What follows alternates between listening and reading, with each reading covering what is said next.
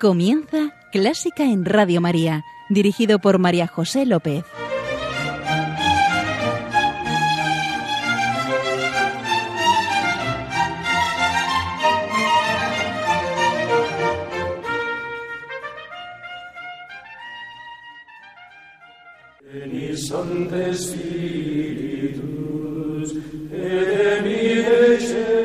Ven Espíritu Divino, manda tu luz desde el cielo.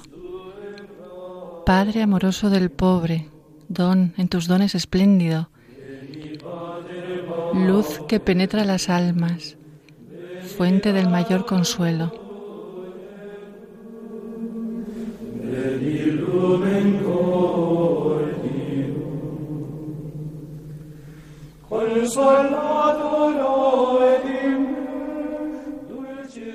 Ven, dulce huésped del alma, descanso de nuestro esfuerzo, tregua en el duro trabajo, prisa en las horas de fuego, gozo que enjuga las lágrimas y reconforta en los duelos.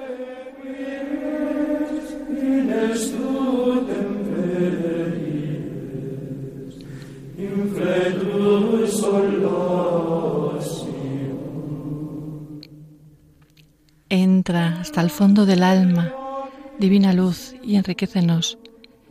Mira el vacío del hombre si tú le faltas por dentro. Mira el poder del pecado cuando no envías tu aliento.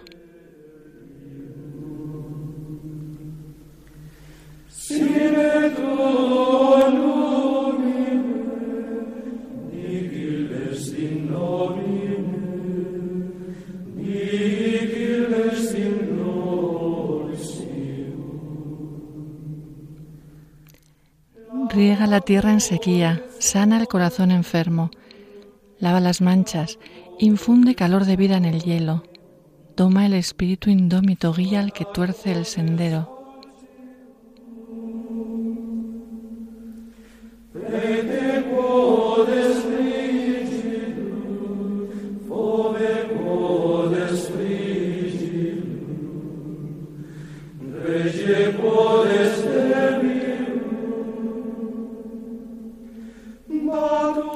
Reparte tus siete dones según la fe de tus siervos. Por tu bondad y tu gracia, dale al esfuerzo su mérito. Salva al que busca salvarse y danos tu gozo eterno.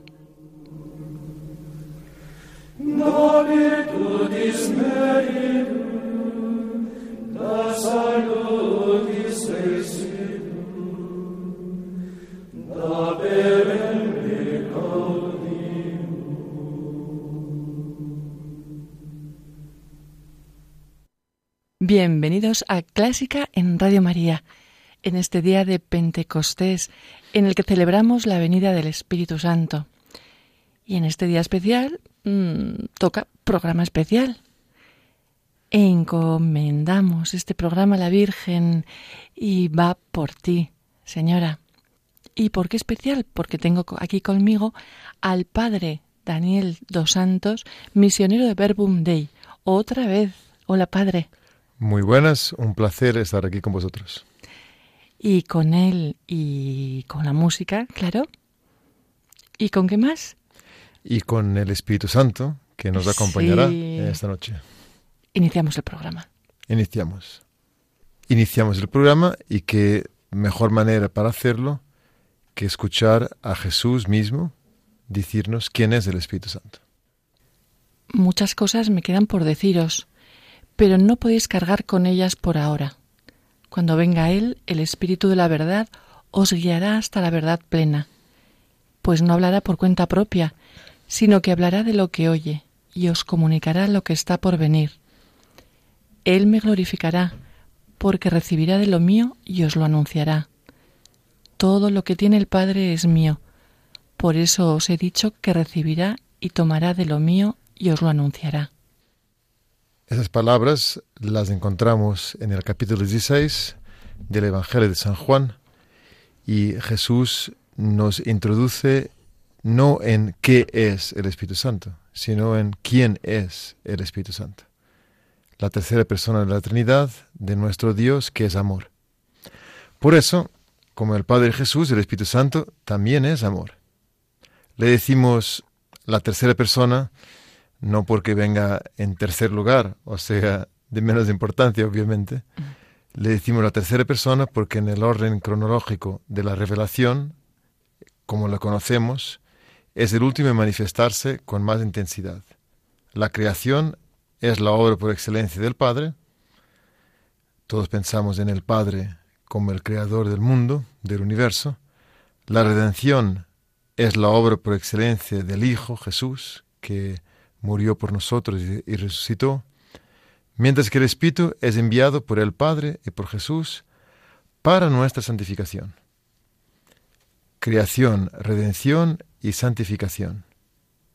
Dios es Trinidad, es comunión de amor de estas tres divinas personas, que son, sin embargo, un solo Dios, un solo amor. Entonces, ellos actúan amando en comunión en todo, pero a cada uno de ellos está asociada una acción de amor más específica.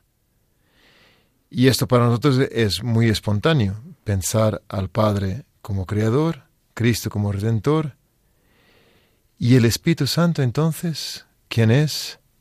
Es el que nos ayuda en nuestra vida a vivir como santos, a vivir como Cristo. Es el santificador. Pero claro, ahí donde está uno, están los tres en comunión de amor. Y aunque digamos que el Padre es el Creador, eh, cuando el Padre estaba criando, estaba con el Espíritu y con el Hijo también. No es que se habían ido a ningún lado. Y el Espíritu Santo es entonces aquel que después de la resurrección de Cristo nos ayuda en nuestro día a día a configurarnos con Cristo, a imitarle. Vamos a dejar que eh, las oraciones tan bonitas de la tradición de la Iglesia nos eh, ayudan a acercarnos a quien es el Espíritu Santo. Con el Espíritu Santo, en la gloria de Dios Padre. Amén.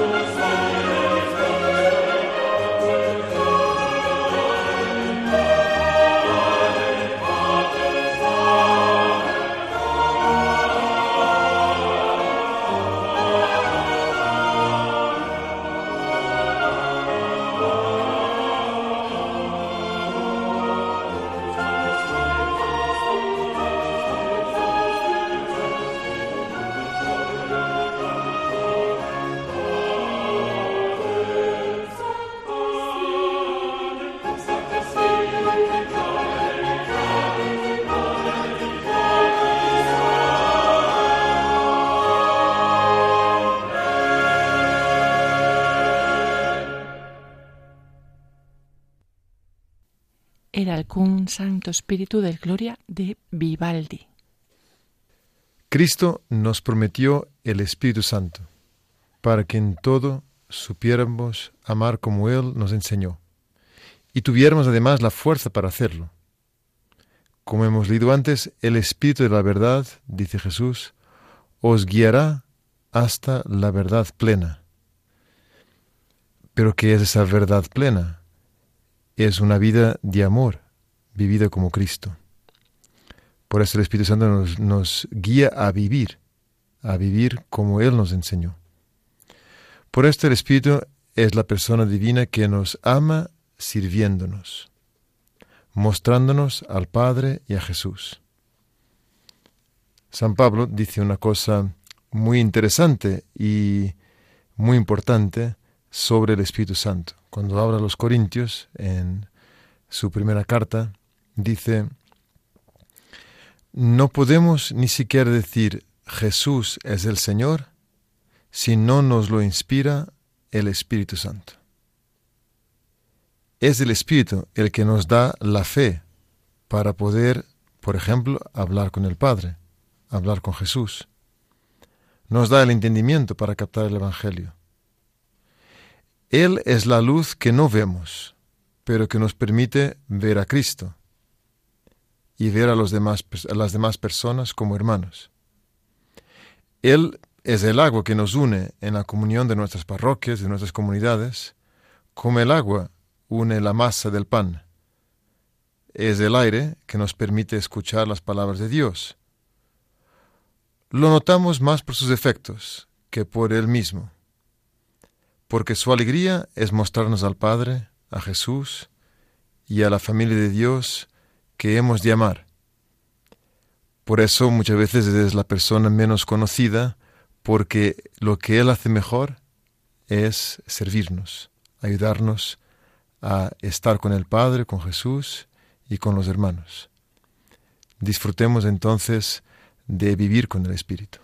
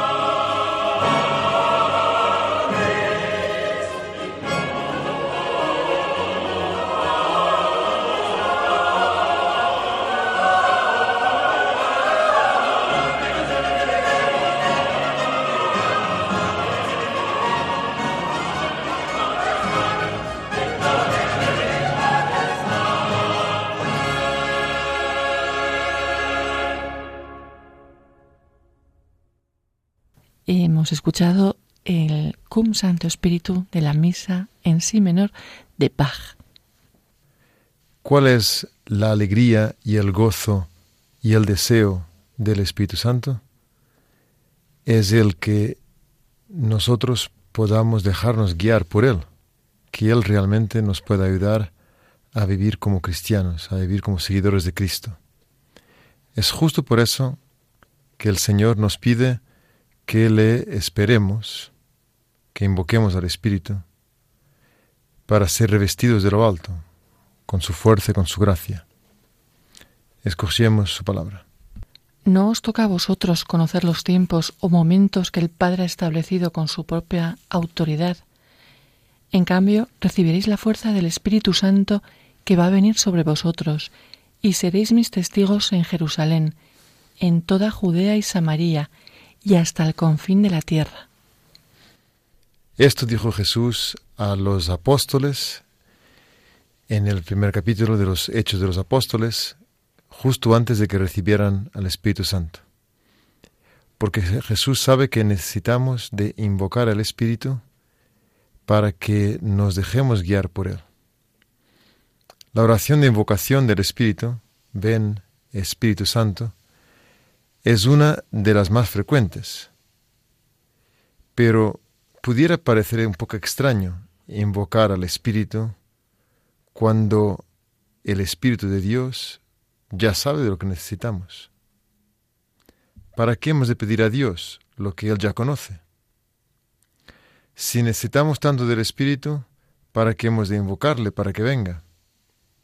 ¿Acaso no vendrá si no lo pedimos y, invocamos? Claro que viene, aunque no lo invoquemos. Si no, ¿cómo podríamos amar? ¿O cómo tendríamos esperanza si Él no nos la diese? aunque no la pidamos. De hecho, hay mucha gente que ni siquiera se acuerda de Dios, y Dios sigue, a través de su Espíritu, dándoles esperanza, confianza, fuerza para amar, en su vida pequeña, en sus pequeñas luchas. Sin embargo, nos conviene pedir, nos conviene invocar. San Agustín nos lo aclara por qué hemos de pedir. Y es para que nuestro corazón se prepare a recibir los dones que Él nos quiere dar. Pedimos para que nuestro corazón se ensanche y estemos más preparados para disfrutar de su gracia, de sus dones, de su guía. Por eso, invocar al Espíritu Santo en el fondo es decirle, estoy dispuesto a escucharte, quiero escucharte. Quiero secundarte. Quiero seguir los consejos y las inspiraciones que me das. Por eso, en esta noche tan especial, vamos a rezar con toda la iglesia. Ven, Espíritu Santo, llena los corazones de tus fieles y enciende en ellos el fuego de tu amor. Envía tu Espíritu y todo será creado y se renovará la faz de la tierra.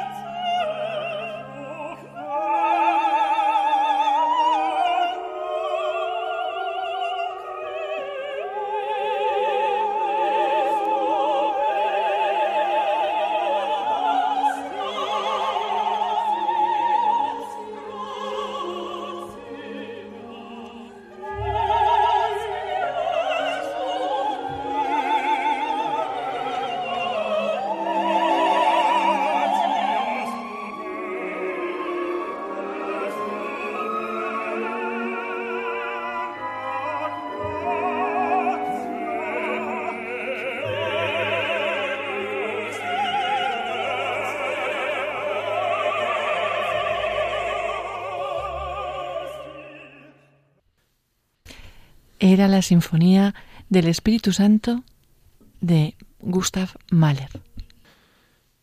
Guiados por el Espíritu, el Espíritu de Jesús, ¿qué podemos esperar de su acción en nosotros y en la Iglesia y en nuestras comunidades? El Espíritu es soplo de vida y a través de la predicación de la vida y de la doctrina cristiana, justamente el Espíritu da vida a los muertos, nos hace resucitar. La mano del Señor se posó sobre mí. El Señor me sacó en espíritu y me colocó en medio de un valle todo lleno de huesos. Me hizo dar vueltas y vueltas en torno a ellos. Eran muchísimos en el valle y estaban completamente secos. Me preguntó, Hijo de hombre, ¿podrán revivir estos huesos? Yo respondí, Señor, Dios mío, tú lo sabes. Él me dijo, pronuncia un oráculo sobre estos huesos y diles, huesos secos, escuchad la palabra del Señor. Esto dice el Señor a estos huesos. Yo mismo infundiré espíritu sobre vosotros y viviréis. Pondré sobre vosotros los tendones, haré crecer la carne, extenderé sobre ella la piel, os infundiré espíritu y viviréis, y comprenderéis que yo soy el Señor. Hemos escuchado este relato fantástico del profeta Ezequiel que habla de un, valle de huesos secos que con la predicación del profeta, inspirado por Dios, recobran vida. Pudiera parecer solo un relato fantástico, pero en realidad es el relato de lo que Dios hace con nosotros. ¿Cuántas veces hemos asistido o participado en retiros, convivencias, ejercicios espirituales, en los que las personas que reciben las predicaciones y oran con la palabra de Dios van recobrando vida, se reconcilian con sus heridas, se alejan del mal que han hecho, retoman la fuerza de los sacramentos para seguir a Jesús más de cerca, y vivir su Evangelio en la familia y en el trabajo. Esto es el Espíritu Santo, que da vida, que regenera la Iglesia de Cristo en cada uno de sus miembros. Ezequiel sigue diciendo, Yo profeticé como me había ordenado el Señor, y mientras hablaba se oyó un estruendo, y los huesos se unieron entre sí. Vi sobre ellos los tendones, la carne había crecido y la piel la recubría. Este es el trabajo del Espíritu Santo, el trabajo de darnos la vida interior que necesitamos para ser cristianos, seguidores de Cristo.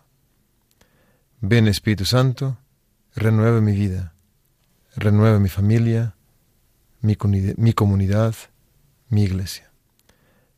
Huesos secos, oíd la palabra del Señor.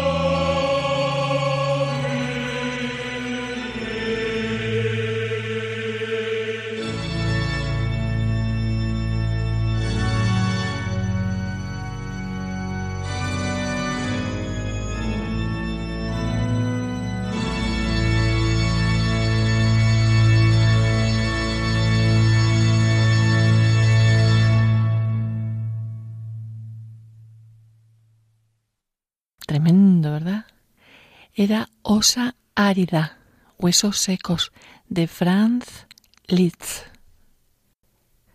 No hay momento de nuestra vida en el que el Espíritu Santo